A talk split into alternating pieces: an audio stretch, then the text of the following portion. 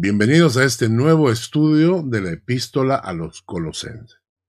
El día de hoy vamos a estudiar los versículos 18 al 19 del capítulo 3 de la epístola a los colosenses. Antes de empezar, siempre invocamos la presencia y la dirección de Dios, así que acompáñenme en una oración. Padre bendito, Padre bueno, es solo con tu sabiduría que podemos entender tu palabra. Guía este estudio para que hable a nuestro corazón y nos edifiques de acuerdo a él. Gracias en el nombre de Jesús. Amén. Vamos a hacer un pequeño repaso de lo que hemos estado viendo en las semanas anteriores. Hemos dicho que eh, desde el Colosenses capítulo 3 al versículo 5 hasta el Colosenses capítulo 4 versículo 6 hay 21 actitudes propias de un hijo de Dios. Son actitudes que reflejan la presencia del Espíritu Santo en el corazón de los hijos de Dios. Hemos visto ya la número uno, haced morir lo terrenal en vosotros. Dos, dejad la ira, el enojo, la malicia. Tres, no mintáis los unos a los otros. Cuatro, vestíos como escogidos de Dios. Cinco, soportándoos unos a otros. Seis, perdonándoos unos a otros. Siete, vestidos de amor, que es el vínculo perfecto. La semana pasada hablamos acerca de la paz de Dios gobierne en vuestros corazones, sed agradecidos y eh, la palabra de Cristo more en abundancia en vosotros. Esto lo vimos la semana pasada. La palabra de Cristo more en abundancia. No dice que la palabra de Cristo more de a poquitos, ¿no? Ligeramente, superficialmente. Y dice la palabra de Cristo, more en abundancia. Si seguimos el pasaje de Colosenses, llegaríamos al versículo 17. El versículo 17 nos dice, y todo lo que hacéis, sea de palabra o de hecho, hacedlo todo en el nombre del Señor Jesús, dando gracias a Dios Padre por medio de Él. Vamos a repetir. Y todo lo que hacéis, sea de palabra o de hecho, hacedlo todo en el nombre del Señor Jesús, dando gracias a Dios Padre por medio de Él. Y en el versículo, en Colosenses capítulo 3, en el versículo 23 dice, y todo lo que hagáis, hacedlo de corazón como para el Señor y no para los hombres, sabiendo que del Señor recibiréis la recompensa de la herencia, porque a Cristo el Señor servís. Por lo tanto, el versículo 17 que acabamos de leer, todo lo que hacéis, hacedlo todo en el nombre del Señor Jesús, lo vamos a unir al versículo 23 y lo estudiaremos un poco más adelante. Entonces, el versículo 17 lo vamos a saltar el día de hoy y nos vamos a quedar con los versículos 18 y 19.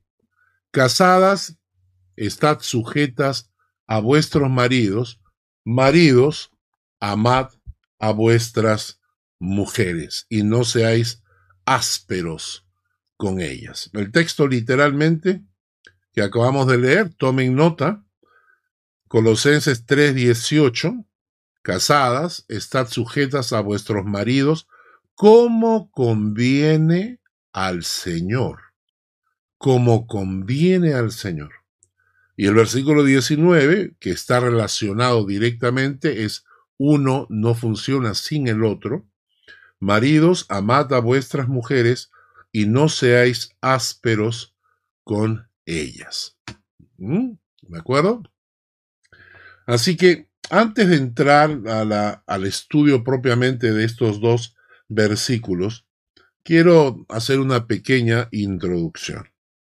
En estos 38 o 40 años, perdón, a ver, 45 años ya, Dios mío, 45 años de ministerio, he descubierto que hay algunos temas en la Biblia que son temas sensibles para el auditorio, sea auditorio cristiano o simplemente auditorio normal, hay temas que son muy sensibles, que tocan fibras, que, que hieren susceptibilidades y que fácilmente uno puede ganarse enemigos y críticas.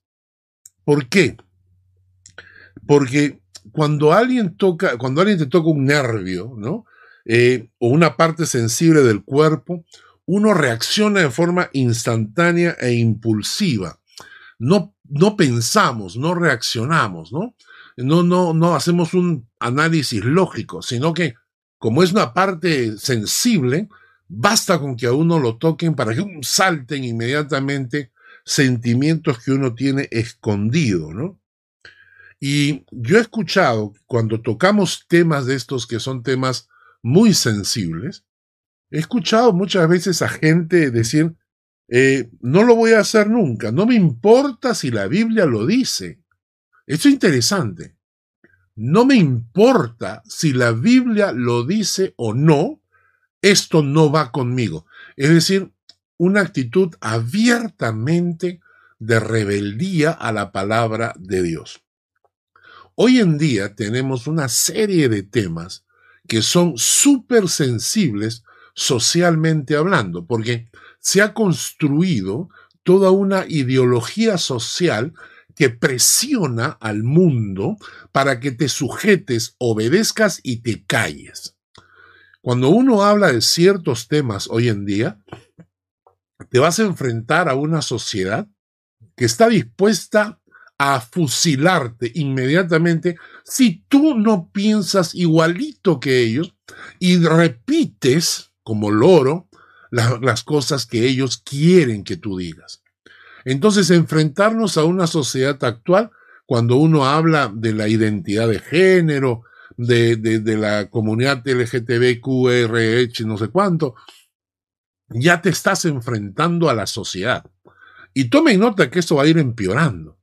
Cada vez que uno diga lo que es la palabra de Dios frente a, un, a una ideología que está dominando y esclavizando la mente del mundo y de la sociedad, entonces se te van a ir encima. Como les repito, hay temas que son sensibles. El otro tema que es muy sensible es obviamente eh, la mujer. Hoy en día tenemos gran presión social sobre, eh, especialmente por este grupo extremista, feminista, que no, no representa realmente a la mayoría de las mujeres, sino que son muy extremas, muy radicales en su posición, y entonces esto es un tema sensible, ¿no? Entonces, por esa razón, porque hay esos temas sensibles, es que nadie quiere hablar. Hay pastores que cobardemente no, no tienen el valor de enfrentarse a la sociedad, sino que prefieren amoldarse, ¿no es cierto? Eh, prefieren fusionarse amigablemente con la sociedad porque no quieren ser criticados, porque no quieren que la gente se les vaya encima, porque tienen miedo a perder gente en su iglesia o porque quieren hacer crecer su iglesia a pesar de la palabra de Dios. Y estos temas que son sensibles en la Biblia, son eh, tan, tan difíciles de tocar porque nos confrontan. Y esto es interesante porque la palabra dice, Jesucristo dijo, que no todo el que me llama Señor, Señor, entrará en el reino de los cielos, sino el que hace la voluntad de mi Padre que está en los cielos. Nos está mostrando que al interior de los cristianos hay dos grupos de personas. Unos, los que llaman Señor, Señor, pero no quieren obedecer los mandatos de Dios, sino que al escuchar un mandato que no les gusta, entonces fácilmente lo tuercen, lo desdibujan, lo distorsionan. Por último, se van a buscar alguna iglesia donde el pastor le rasque el oído porque tienen comezón de oír y entonces les diga lo que ellos quieran escuchar para sentirse bien con su conciencia. Y el otro grupo que hay dentro de la iglesia son los que obedecen la palabra, los que tienen la humildad para aceptar la palabra de Dios, aunque ésta puede ser que vaya en contra de tus propios sentimientos. Y estos temas, como les repito, estos temas sensibles, cuando se tocan a la luz de la palabra, nos dejan al descubierto. Nos muestran a cuál de estos dos grupos pertenecemos. A los que dicen Señor, Señor, y no se, no se sujetan a la palabra, o a los que verdaderamente tienen la humildad de sujetarse a la palabra y decirle, Señor, enséñame cómo obedecerte. Nos muestra también estos temas sensibles, también nos muestran la capacidad que tienen muchos creyentes de distorsionar la enseñanza bíblica. Dicen algunos, sí, sí, yo sé que está en la Biblia, pero no me gusta cómo la interpreta el pastor. Entonces lo que estamos buscando es un pastor que la interprete de acuerdo al cliente.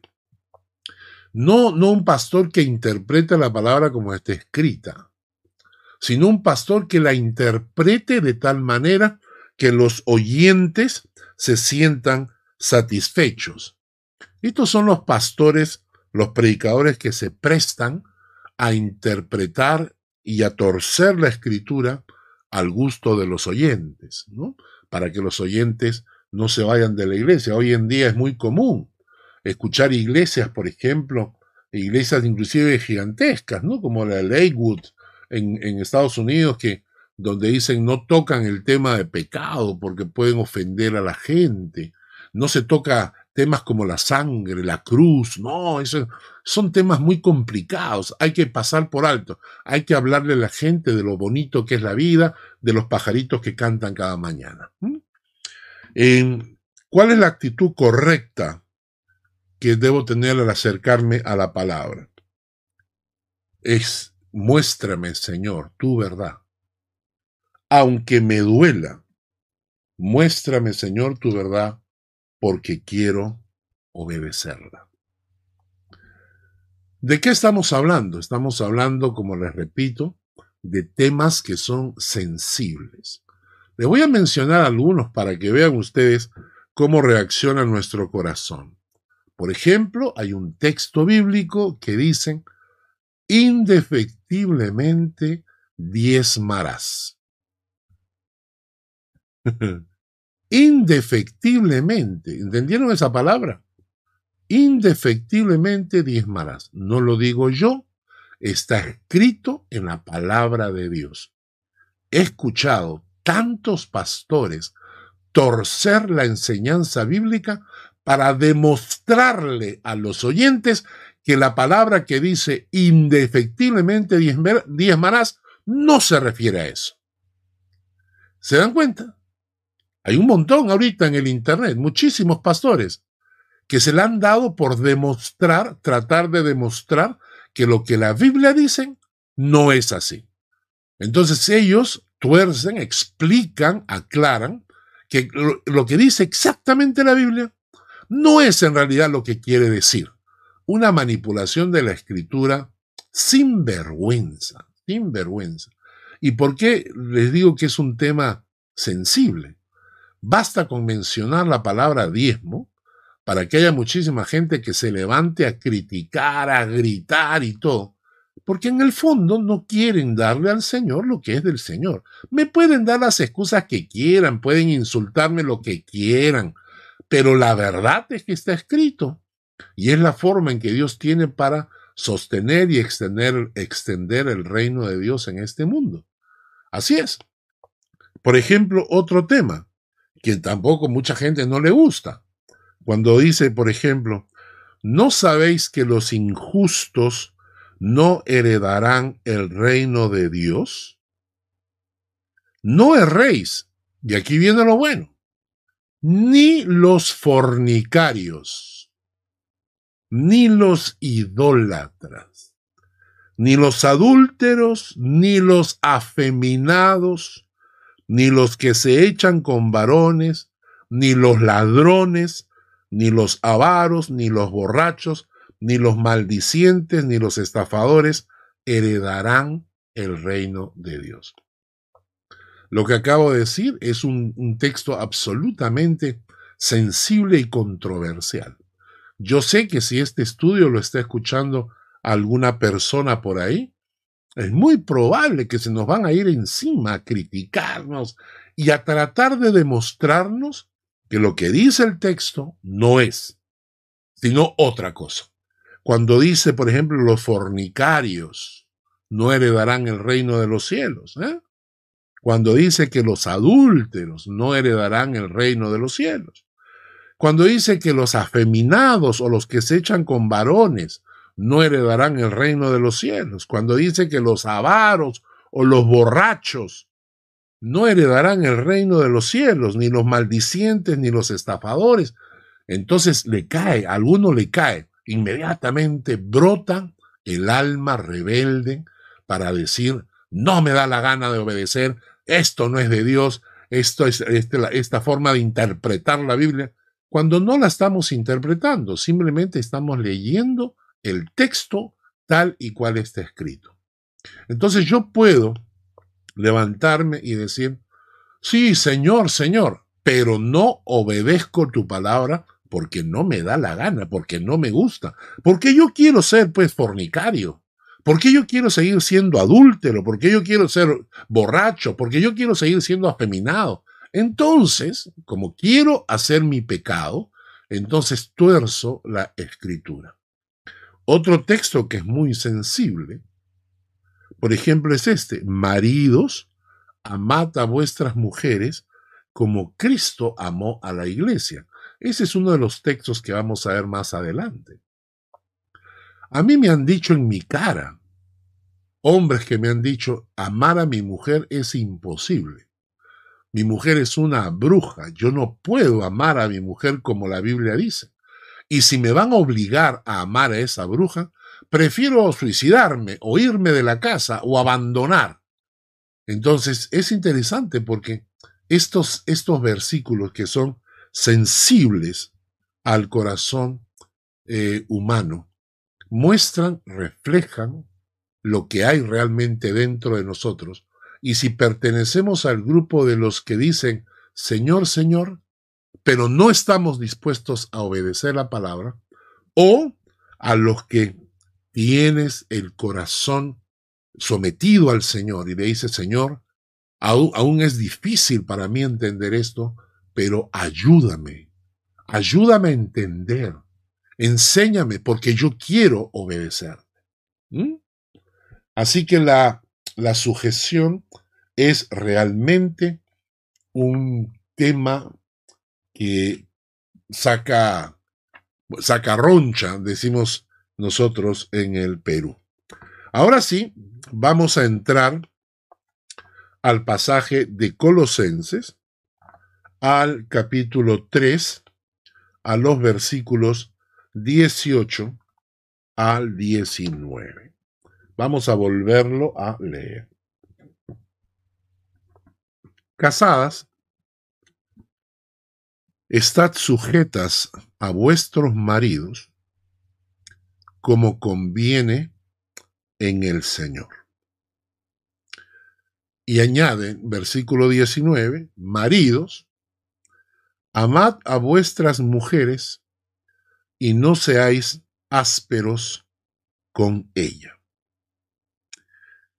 Este pasaje de la sujeción, someternos unos a otros, hay que interpretarlo a la luz de toda la Biblia. No podemos interpretarlo en forma aislada. Y vamos a leer algunos pasajes donde se utiliza este término sujetarse o someterse y vamos a tratar de comprender qué es lo que Dios quiere enseñarnos.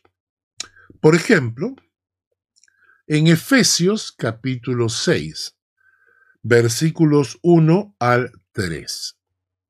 Efesios capítulo 6, versículos 1 al 3.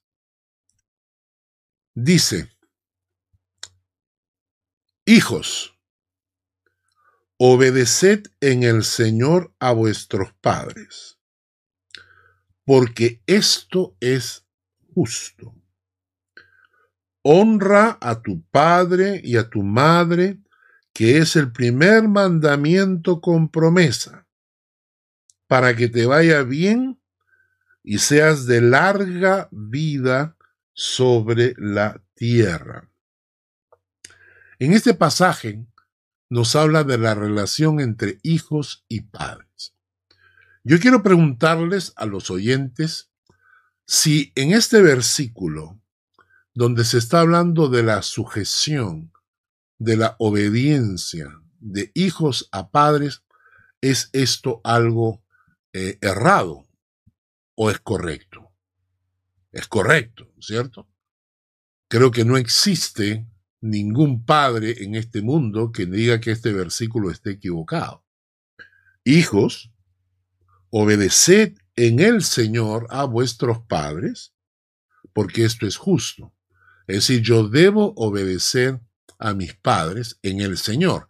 Si mis padres quieren que haga algo en contra del Señor o contra la fe, o si mis padres quieren que yo peque, si mis padres quieren llevarme por un mal camino, no tengo por qué obedecerlos. Pero en el Señor dice la enseñanza que debo obedecer y debo sujetarme a mis padres.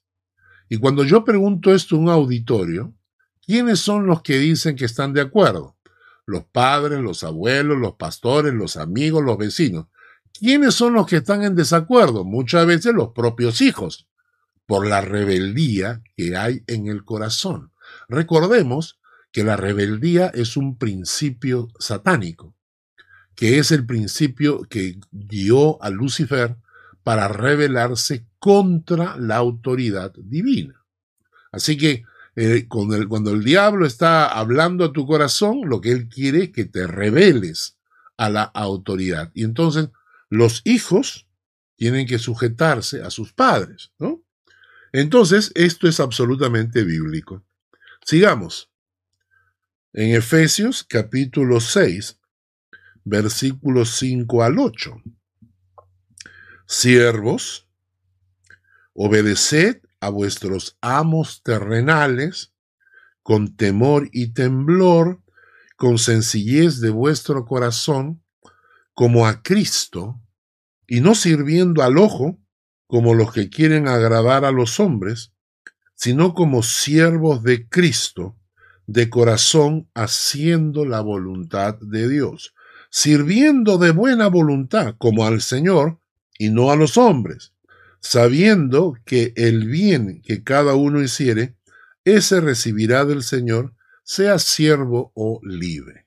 Repito nuevamente, Siervos, vamos a poner, hoy en día ya no tenemos siervos y amos, obviamente, pero sí tenemos jefes. Entonces traduzcámoslo en esos términos. Empleados, obedeced a vuestros jefes terrenales, con temor y temblor y con sencillez de vuestro corazón, como a Cristo, no sirviendo al ojo, como, los que quieren agradar a los hombres, sino como siervos de Cristo, de corazón haciendo la voluntad de Dios, sirviendo de buena voluntad como al Señor y no a los hombres. Entonces, ¿cuál es el principio acá? Que todos cuando trabajamos en una empresa tenemos un jefe. Y lo correcto, lo decente, es someterse a la autoridad del jefe. Si imagínense que todos los empleados en una empresa no se sujetaran a la autoridad, ¿qué pasaría en esa empresa? Por algo una persona ha sido puesta con autoridad. Entonces, cuando preguntamos esto, estamos absolutamente de acuerdo de que uno debería sujetarse a la autoridad en su trabajo. Es lo correcto obedecer las órdenes del jefe. ¿Quiénes, ¿Quiénes se oponen a esto? ¿Quiénes van a oponerse a esto? Los rebeldes, los que quieren la anarquía, los que quieren hacer lo que les da la gana y no están dispuestos a sujetarse al jefe que les corresponde, es obvio. Y cuando yo no me sujeto al jefe, ¿quién manda? ¿Quién manda? ¿Quién da las órdenes en el trabajo? Naturalmente, vuelvo, volvemos a repetir, no tengo por qué sujetarme a un jefe cuando éste me, me pide cosas indecorosas o inmorales. Pero cuando ese jefe me pide una responsabilidad laboral de acuerdo a mi contrato de trabajo, yo debería obedecer. Yo puedo darle mi opinión y decir no estoy de acuerdo, pero debo sujetarme. Es lo lógico, porque si no habría una anarquía, ¿verdad? Vamos a ver en la iglesia, en Hebreos capítulo 13, versículo 10. Hebreos capítulo 13, versículo, perdón, versículo 17, perdón. ¿eh? Hebreos 13, 17. ¿Qué nos dice? Obedeced a vuestros pastores y sujetaos a ellos, porque ellos velan por vuestras almas, como quienes han de dar cuenta para que lo hagan con alegría y no quejándose, porque esto no es provechoso. Obedeced a vuestros pastores y sujetaos a ellos. Bien es cierto que en los últimos años han aparecido un montón de pseudo pastores, estafadores mentirosos, falsos profetas, lobos rapaces disfrazados, que se han metido al interior de la iglesia. Lamentablemente, por esta gente, por estos mentirosos que se hacen llamar pastores, es que nos han metido a todos los pastores en la misma olla. Y entonces, hay mucha gente que ahora uno le dice pastor y la gente lo tratan a uno como si fuera eh, la, última rueda del coche, lo, lo que menos sirve, pero no es así. En una iglesia bíblica, una iglesia espiritual, Dios coloca pastores para guiar a las ovejas. No es correcto que las ovejas se rebelen a la autoridad y quieran hacer lo que les da la gana. No es correcto. Naturalmente el pastor está ahí para guiar a las ovejas, como dice Pedro, no es para imponerles a la fuerza nada, sino para guiar a sus ovejas en amor. Pero mientras el pastor sea una persona honesta en Cristo y cumpla su ministerio honestamente, es correcto que las ovejas de la iglesia se sujeten a la autoridad del pastor, porque si no habría anarquía. ¿No es cierto? Entonces, esto de acá nos, ha hablado hasta este momento que, que los hijos deberían sujetarse a los padres para que no haya anarquía. Que los siervos deben sujetarse a sus jefes para que no haya anarquía. Que los, las ovejas deberían sujetarse a los pastores para que, para que la iglesia no sea destruida. Yo he visto iglesias como han sido destruidas cuando un grupo de hermanos se han rebelado contra el pastor y terminan matando la iglesia. No solamente terminan matando la vida y el ministerio del pastor, sino que matan a la iglesia, porque cuando hay este tipo de actitudes rebeldes, soberbias, eh, siempre termina muriendo no solamente el pastor, sino la misma congregación. Miren lo que dice Romanos capítulo 13.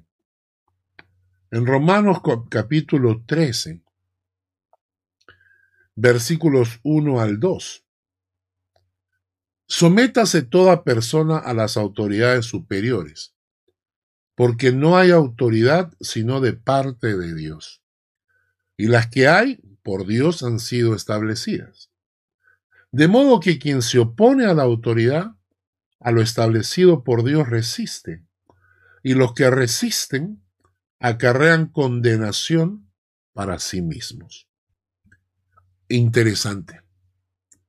Porque no nos gusta someternos a ninguna autoridad que no sea de nuestro partido político, ¿verdad?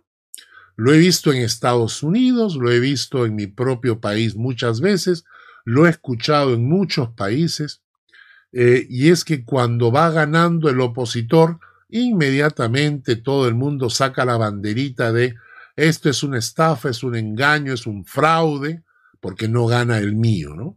Y cuando no gana mi candidato, cuando no gana mi partido político, entonces me convierto en la oposición. Vamos a hacer la oposición para hacerle la guerra. Y por eso nuestros países no crecen, porque no somos capaces de someternos a las autoridades superiores. He visto en la calle, por ejemplo, cuando un guardia civil o un policía detiene a una persona y la persona pedante eh, se sale y comienza a decir, no sabes quién soy yo, y comienzan a gritar a los policías, a las autoridades, como si fueran una basura, yo soy abogado, yo soy amigo del general, yo soy el hijo del presidente. Y la gente no se quiere someter a las autoridades porque hay una actitud de rebeldía en el corazón. Y por eso muchos de nuestros países no salen a la luz, no salen, no crecen, no avanzan, no se desarrollan. ¿Por qué? Porque no somos capaces de someternos a las autoridades. La Biblia dice que deberíamos tener un respeto por la autoridad. Entonces, en Primera de Pedro 3:22, Primera de Pedro 3:22, dice, quien habiendo subido al cielo está a la diestra de Dios, está hablando de Jesucristo, y a él están sujetos ángeles, autoridades y potestades. Ante Jesucristo están sujetos los ángeles, las, dice, ángeles, autoridades y potestades. En el mismo cielo también hay un sistema de sujeción. Hay un sistema de sujeción para respetar la autoridad, para someterse a la autoridad. Naturalmente, en ningún caso estamos hablando de autoridades prepotentes, abusivas, mentirosas o violentas, ni nada por el estilo. Estamos hablando de autoridades en el Señor ante quienes se deben sujetar todos los subordinados, vamos a, vamos a decir así, para establecer una escala, ¿de acuerdo? inclusive en Hebreos capítulo 2, versículo 8. Hebreos capítulo 2, versículo 8 dice, todo lo sujetaste bajo sus pies, porque en cuanto le sujetó todas las cosas, nada dejó que no sea sujeto a él pero todavía no vemos que todas las cosas le sean sujetas. Está hablando de que Dios sujetó todas las cosas ante el Hijo, ante Jesucristo. Y por último, un texto más en Hebreos capítulo 2, versículo 8. Hebreos capítulo 2, versículo 8 dice, todo lo sujetaste bajo sus pies. Está hablando de Jesucristo. Por en cuanto le sujetó todas las cosas, nada dejó que no sea sujeto a él. Pero todavía no vemos que todas las cosas le sean sujetas. Dice, ¿no? Y entonces, en Primera de Corintios 15, 28, hay un texto más, Primera de Corintios, Primera de Corintios 15, 28.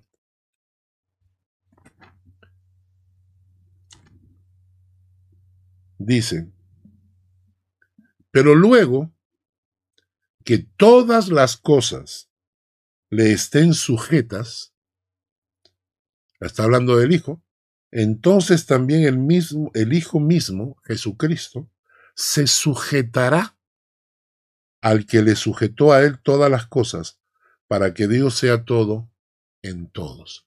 El mismo Jesucristo se va a sujetar al Padre.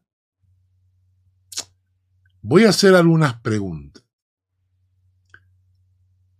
Si el mismo Jesucristo se sujeta al Padre, tú como hijo, ¿eres más fuerte, eres más poderoso como para revelarte a tus padres? Como empleado,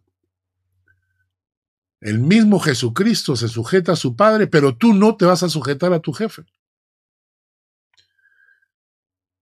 Jesucristo se sujeta a su Padre, pero tú como oveja en la iglesia no te vas a sujetar al pastor. Sujetándonos a las autoridades superiores, los ángeles sujetándose a Jesucristo, todo el mundo, todo el mundo tiene una autoridad a la cual debería sujetarse. La sujeción el respeto por la autoridad, los principios de obediencia, no es una exhortación exclusiva para las mujeres. Es un principio de respeto que se aplica a todo ser humano, cada uno en el nivel que le corresponde, para que no haya anarquía. Anarquía significa que nadie manda, que todo el mundo hace lo que le da la gana. Y entonces para que no haya anarquía, es que Dios establece unos roles. Y esos roles determinan, mandan, ordenan que haya una, una, serie de, de orden y respeto para que las cosas puedan funcionar vamos a pensar, ¿cómo deberían sujetarse los hijos a los padres? Es un tema para discutir. Naturalmente, tiene, sus, sus aspectos ásperos, pero hay que entenderlo. O sea, la norma es que se sujeten. ¿Cómo deben sujetarse los empleados a sus jefes? ¿Cómo deben sujetarse las ovejas a los pastores? ¿Cómo debemos sujetarnos a las autoridades superiores? Al policía, a los gobernantes. ¿Cómo se sujetan los ángeles a Jesucristo? ¿Cómo se, ¿Cómo se sujetará Jesucristo a su propio Padre? Pregunto, ¿están las mujeres exentas de esto? Vuelvo a preguntar, ¿todo el mundo debe tener un nivel de sujeción? ¿Eso exonera a la mujer? Es decir, los hijos, las ovejas, los empleados, los ángeles, el mismo Jesucristo, pero ¿eso exonera a la mujer? Claro que no. Por eso lo que acabo de demostrar en este momento es que la sujeción no es un tema exclusivo para las mujeres, sino que es un principio que se aplica a todo ser humano en el nivel que le corresponde, en el nivel que le corresponde, para que no haya anarquía. ¿Qué es lo que busca Dios? Dios está buscando una sociedad donde exista el respeto y la armonía. Aprender a sujetarnos a Dios, a quien no vemos, y que a veces no entendemos el porqué de sus decisiones. Porque, ¿cómo puedo sujetarme a Dios a quien no veo cuando no estoy dispuesto a sujetarme a la persona que me corresponde aquí en la tierra? Sea mi padre, sea mi jefe, sea la autoridad. ¿Qué es lo que busca el diablo? Lo que el diablo busca es que caigamos de nuestra posición exactamente exactamente como él lo hizo, y él se reveló a Dios. Y entonces él quiso traer anarquía al universo, que es lo que trae el diablo, porque eso es lo que él quiere, la anarquía y la destrucción. Y cuando hablamos acerca del, del matrimonio, la Biblia enseña que la mujer debe sujetarse a su marido. Eso no significa esclavitud, ¿no es cierto? La sujeción de los hijos no es esclavitud. La sujeción de los empleados a su jefe tampoco es esclavitud. La, sujeción a las autoridades no es esclavitud. La sujeción es respeto. Es respeto a la autoridad. Y entonces en este caso, ¿qué es lo que busca el diablo? Que así como él cayó de su posición, venga la anarquía y la destrucción. Y Dios ha establecido en el matrimonio un orden. Los hijos se sujetan a los padres, la esposa se sujeta a su esposo, el esposo se sujeta a Cristo. El esposo se sujeta a Cristo. Y la enseñanza de lo que estamos hablando es que así como hay sujeción, también tiene que haber amor. En Efesios capítulo 5 dice, Maridos, amad a vuestras mujeres, así como Cristo amó a la iglesia. O sea, cuando Dios establece que es necesaria la sujeción, también establece que de la autoridad tiene que haber una actitud correcta, un comportamiento correcto. Le piden a la esposa que se sujete a su esposo, pero le piden al esposo que ame a la esposa como Cristo amó a la iglesia. Le piden a los hijos Efesios 6, 4. Le piden a los hijos, le dicen que se sujeten a sus padres, pero también le dicen a los padres, no provoquéis a ira a vuestros hijos. No provoquéis a ira a vuestros hijos, sino criadlos en disciplina y amonestación del Señor. Entonces, le piden a los hijos que se sujeten a sus padres, pero también le piden a los padres que no provoquen a ira a sus hijos, sino que los críen en disciplina y amonestación del Señor. Le piden a los empleados que se sujeten a los jefes, pero también le piden a los jefes que se comporten correctamente. Y les dicen, y vosotros, amos o jefes, haced con ellos lo mismo, dejando las amenazas, sabiendo que el Señor de ellos y vuestro está en los cielos, y que para Él no hay acepción de personas, Efesios 6, 9. Los pastores y las ovejas. Le dicen a las ovejas que se sujetan a los pastores, pero también le dice a los pastores cómo deben comportarse con sus ovejas. Y les dice, ruego a los ancianos que están entre vosotros, yo anciano también con ellos, y testigos de los padecimientos de Cristo, que soy también participante de la gloria que será revelada. Y ahí viene, apacentad la grey de Dios que está entre vosotros, cuidando de ella. No por fuerza, sino voluntariamente. No por ganancia deshonesta, sino con ánimo pronto. No como teniendo señorío sobre los que están a vuestro cuidado, sino siendo ejemplos de la grey. Y cuando aparezca el príncipe de los pastores, vosotros recibiréis la corona incorruptible de gloria. Primera de Pedro 5, capítulo 2 al 4. En otras palabras, la sujeción necesita de un contexto de amor. La sujeción necesita de un contexto de amor. Nadie quiere sujetarse a una autoridad abusiva prepotente que se impone a la fuerza. Nadie aceptaría eso. La Biblia nos enseña que debemos sujetarnos a las autoridades, a nuestros pastores, a nuestros esposos, a nuestros padres. Pero la Biblia enseña que eso se da cuando hay un contexto de amor. Entonces hay una responsabilidad de los dos lados. Los consejos finales son defina correctamente a sus autoridades, respételas sujétese a ellas.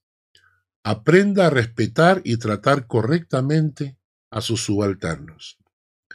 Nadie tiene por qué obedecer una orden inmoral o anticristiana.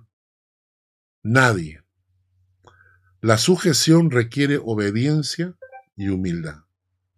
Hermanos, este es un pasaje difícil, yo sé, pero cuando la Biblia le dice a las esposas que se sujeten a sus maridos, es porque Dios quiere establecer un orden en el matrimonio y no traer anarquía. Si la esposa no se sujeta al marido, ¿por qué los hijos se van a sujetar a los padres? ¿Y qué es sujetarte? Nada.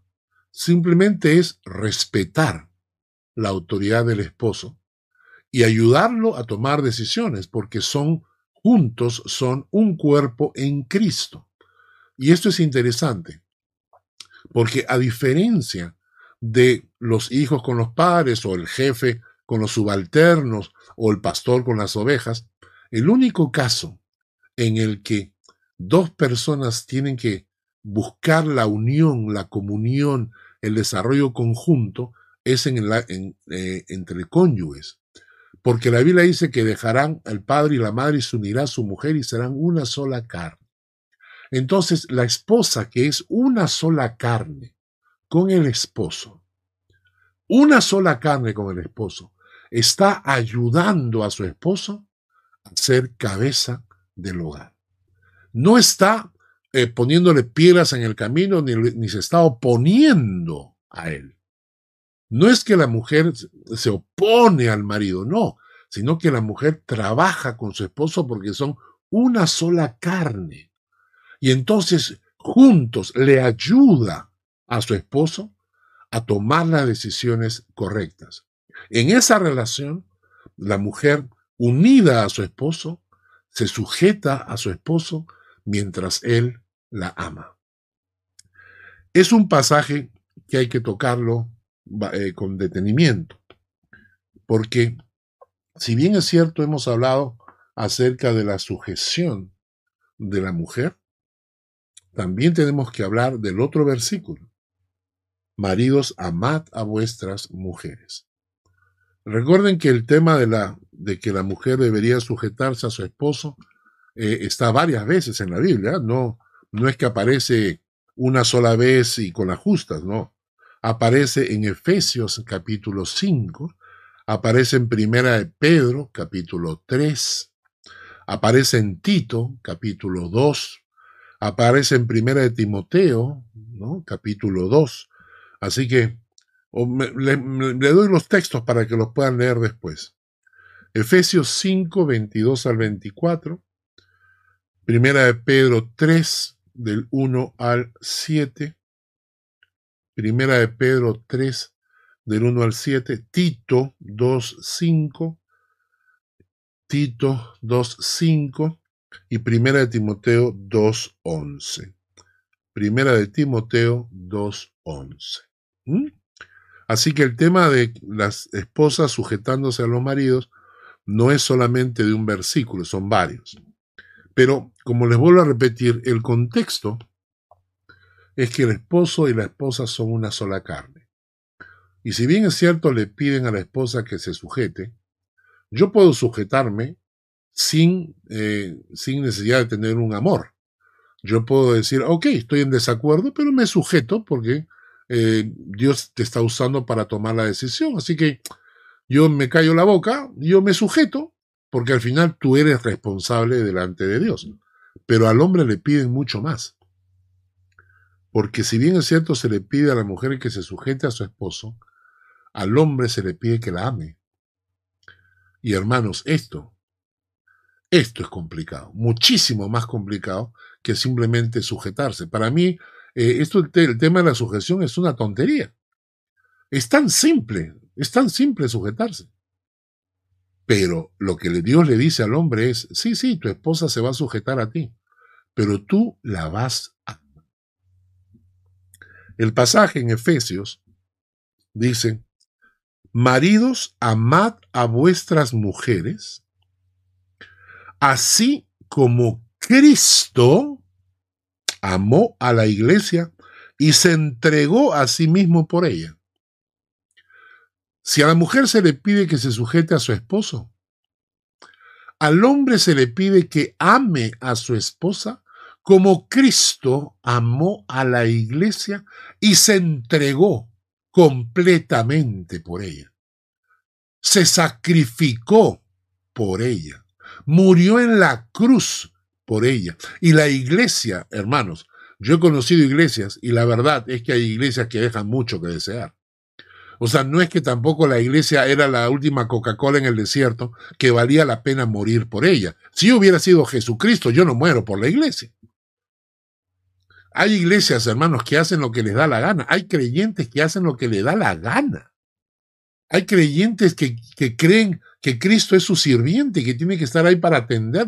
La iglesia no es el mejor ejemplo de una, de una de un cuerpo sumiso, amoroso, entregado. No, la iglesia, hermanos, hay iglesias complicadísimas, hay creyentes que son complicadísimos. Y sin embargo, Dios le pide a los esposos que amen a la a su esposa. Y toma el ejemplo, dice, como Cristo amó a esa iglesia que no merecía ser amada, a esa iglesia que es rebelde, Cristo amó a la iglesia y se entregó, se sacrificó, dio su vida por la iglesia. Por eso cuando la gente me habla y me dice, ay, qué difícil es para la mujer sujetarse a su esposo. Naturalmente hay esposos que son difíciles de sujetarse, hay esposos que son unos cocodrilos, pero la Biblia lo que le está pidiendo al esposo es la condición, la condición previa para que una mujer pueda sentirse cómoda a la hora de sujetarse a su marido, es que el marido la ame como Cristo amó a la iglesia. Amen a sus esposas de esa manera y verán cómo las esposas simples, sencillos, sin problema, comienzan a soltarse y van dejando que el esposo eh, dirija esa familia para, los, para la gloria de Dios. Cuando el hombre se gana esa autoridad, es fácil para la mujer sujetarse. ¿Cuándo es difícil sujetarse? Cuando el marido es un miserable, es un abusivo, es un mentiroso, es un fornicario, es un adúltero, es un engañador, es un prepotente. Entonces, cuando el marido quiere comportarse como hijo del diablo, es difícil que una mujer quiera sujetarse. Pero Dios le está pidiendo a los, a los maridos que amen a sus esposas como Cristo amó a la iglesia. Y luego dice más adelante, dice, versículo 28, así también los maridos deben amar a sus mujeres como a sus propios cuerpos. El que ama a su mujer a sí mismo se ama. Amar a tu esposa como a tu propio cuerpo. Es interesantísimo ese concepto. ¿Cómo, ¿Cuánto te amas tú mismo como hombre? ¿Cuánto amas tu cuerpo? Así deberías amar a tu esposa. Dice versículo 29, porque nadie aborreció jamás a su propia carne. Nadie aborreció jamás a su propia carne, sino que la sustenta y la cuida. Nadie aborreció jamás a su propia carne. ¿Cuántas veces el marido me ha dicho, aborrezco a mi mujer, ya no, me, ya no la trago, ya no la paso, ya no la puedo ver, estoy aburrido. Nadie aborreció jamás a su propia carne, sino que la sustenta y la cuida. Entonces el marido es llamado a cuidar, a sostener y amar a su esposa como a su propio cuerpo. Y ahora quiero que ustedes me digan qué es más fácil, sujetarse o amar con sacrificio. Amar con sacrificio. Por eso cuando yo tengo que dar una charla delante de un grupo de damas, yo siempre digo esto. A ustedes les arde mucho que se hable acerca de la sujeción, porque no se han puesto a pensar lo que el hombre tiene que hacer, lo que Dios le ha pedido al hombre que haga. Yo puedo sujetarme nuevamente, le repito, yo puedo sujetarme y decirle a alguien, mira, me molesta lo que estás haciendo, no me gusta lo que estás haciendo, pero yo, obedeciendo a la palabra de Dios, me voy a sujetar a mi marido, ya está.